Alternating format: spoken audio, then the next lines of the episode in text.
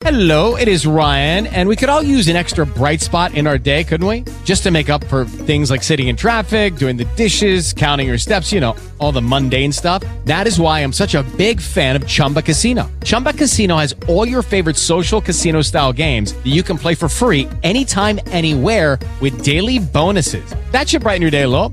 Actually, a lot. So sign up now at chumbacasino.com. That's chumbacasino.com. No purchase necessary. VGW Group. Void were prohibited by law. See terms and conditions. 18 plus. Lucky Land Casino asking people what's the weirdest place you've gotten lucky? Lucky? In line at the deli, I guess? Aha, in my dentist's office. More than once, actually. Do I have to say? Yes, you do. In the car before my kids' PTA meeting. Really? Yes. Excuse me, what's the weirdest place you've gotten lucky? I never win and tell. Well, there you have it. You can get lucky anywhere playing at LuckyLandSlots.com. Play for free right now. Are you feeling lucky? No purchase necessary. Void where prohibited by law. 18 plus. Terms and conditions apply. See website for details. Economia é com ela, Juliana Rosa. A gente falava há pouco do arcabouço fiscal, do conjunto de medidas que vai orientar a confecção né, e a gestão do orçamento. O Arthur Lira deu uma declaração falando sobre a necessidade de aprovar logo, até porque a gente tem a discussão da reforma tributária, tem a discussão orçamentária.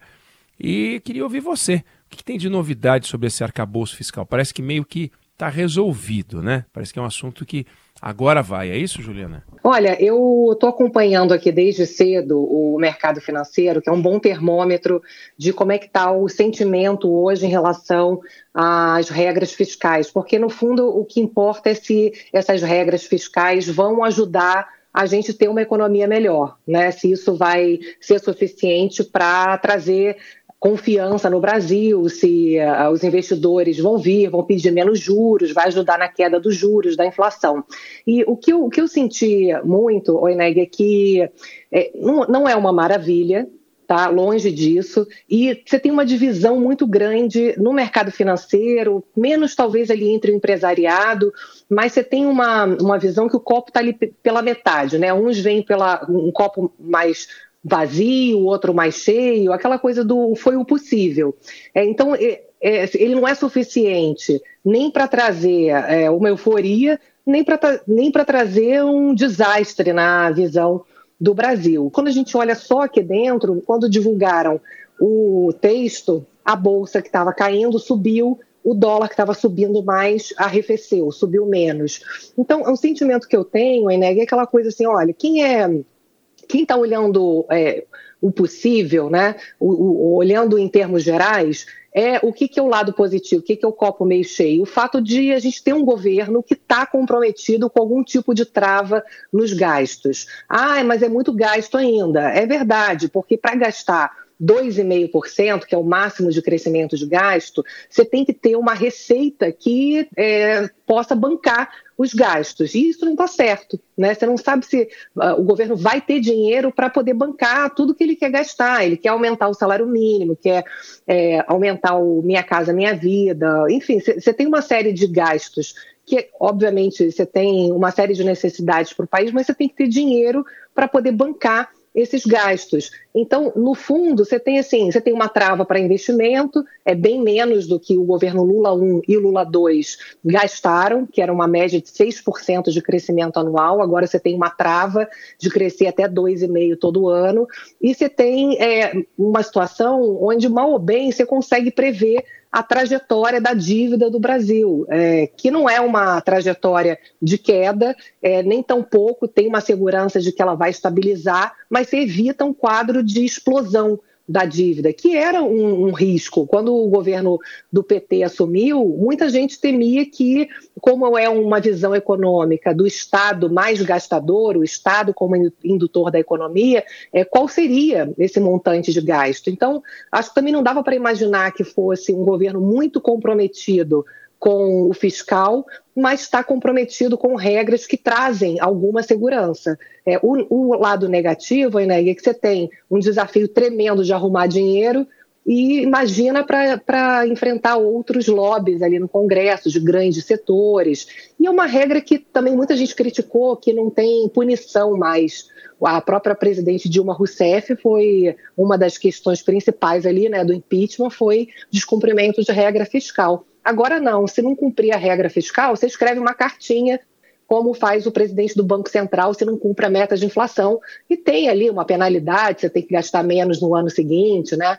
É, mas, enfim, é aquela coisa, não é uma punição é, que é considerada forte, então é uma regra considerada frouxa, é, que não é o mundo ideal, mas eu acho, Eneg, eu acho que você é mais do que eu que acompanha a política de perto, a política é a arte do possível, né? Então, tendo a olhar mais um pouco esse copo meio cheio. Agora, Juliana, é, vamos lá, vamos imaginar o seguinte: você, você monta uma planilha é, com todos os seus gastos e faz um planejamento. Claro que a, a regra, o conjunto de regras fiscais não é isso, tem, são políticas de gestão, né? Então, o quanto gastar caso aconteça tal coisa, qual é o limite e tal. Mas vamos imaginar que você fizesse isso com a sua vida normal.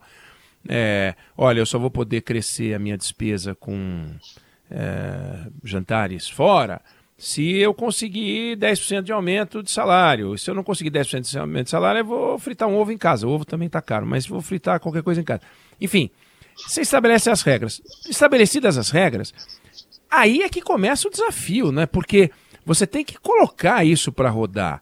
Porque fica parecendo, do jeito que a gente a discussão entre os políticos, que estabelecidas as regras, o dinheiro vai entrar, a gestão vai acontecer, o ministério vai gastar o dinheiro como se deve e tal, mas precisa ter a gestão da receita, tem as brigas orçamentárias, tem o debate com as emendas, tem os programas que precisam ser apresentados. Qual é o programa de reindustrialização do Brasil? Não sei.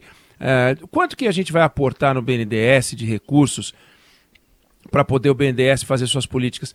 Então eu queria te ouvir um pouquinho sobre, ok, estabelecidas as regras sobre como a gente vai governar o dinheiro, comandar o dinheiro, tem que comandar o dinheiro, né?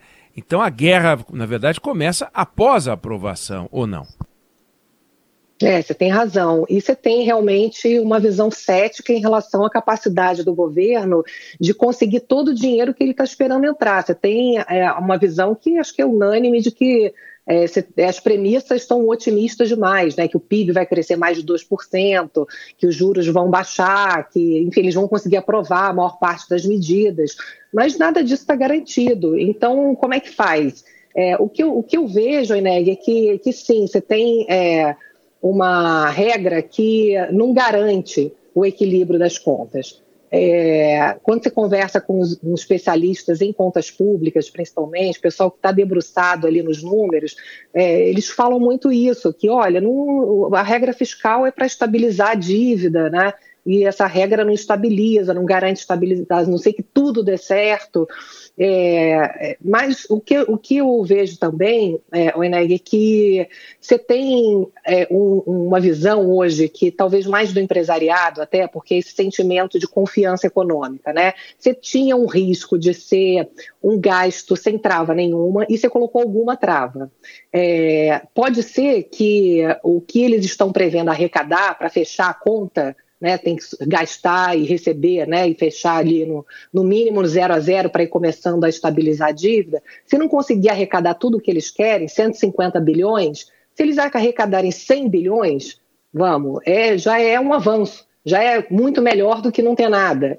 É, e você tem algumas travas ali que foram colocadas no próprio projeto de lei, que são as travas de limite de crescimento de despesa.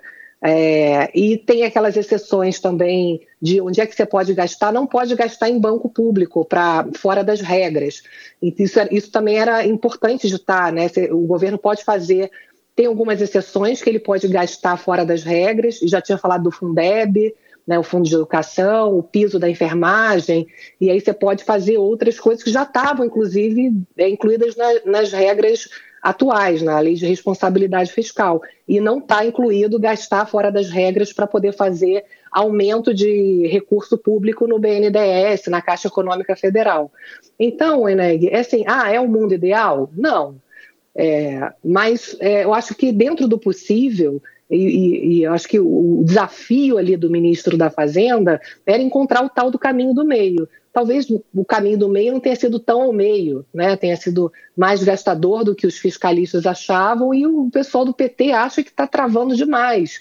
Então é difícil também equilibrar é, esse caminho do meio, Eneg. Então, acho que a gente pode sempre olhar dos dois lados, né? Do lado negativo e do lado positivo, e acompanhando para ver se de fato, como você está colocando, é, vai evoluir pelo menos as premissas básicas positivas, que é o que, no final das contas, vai interessar, o que, que vai ser possível realizar na prática. Isso a gente não sabe, né?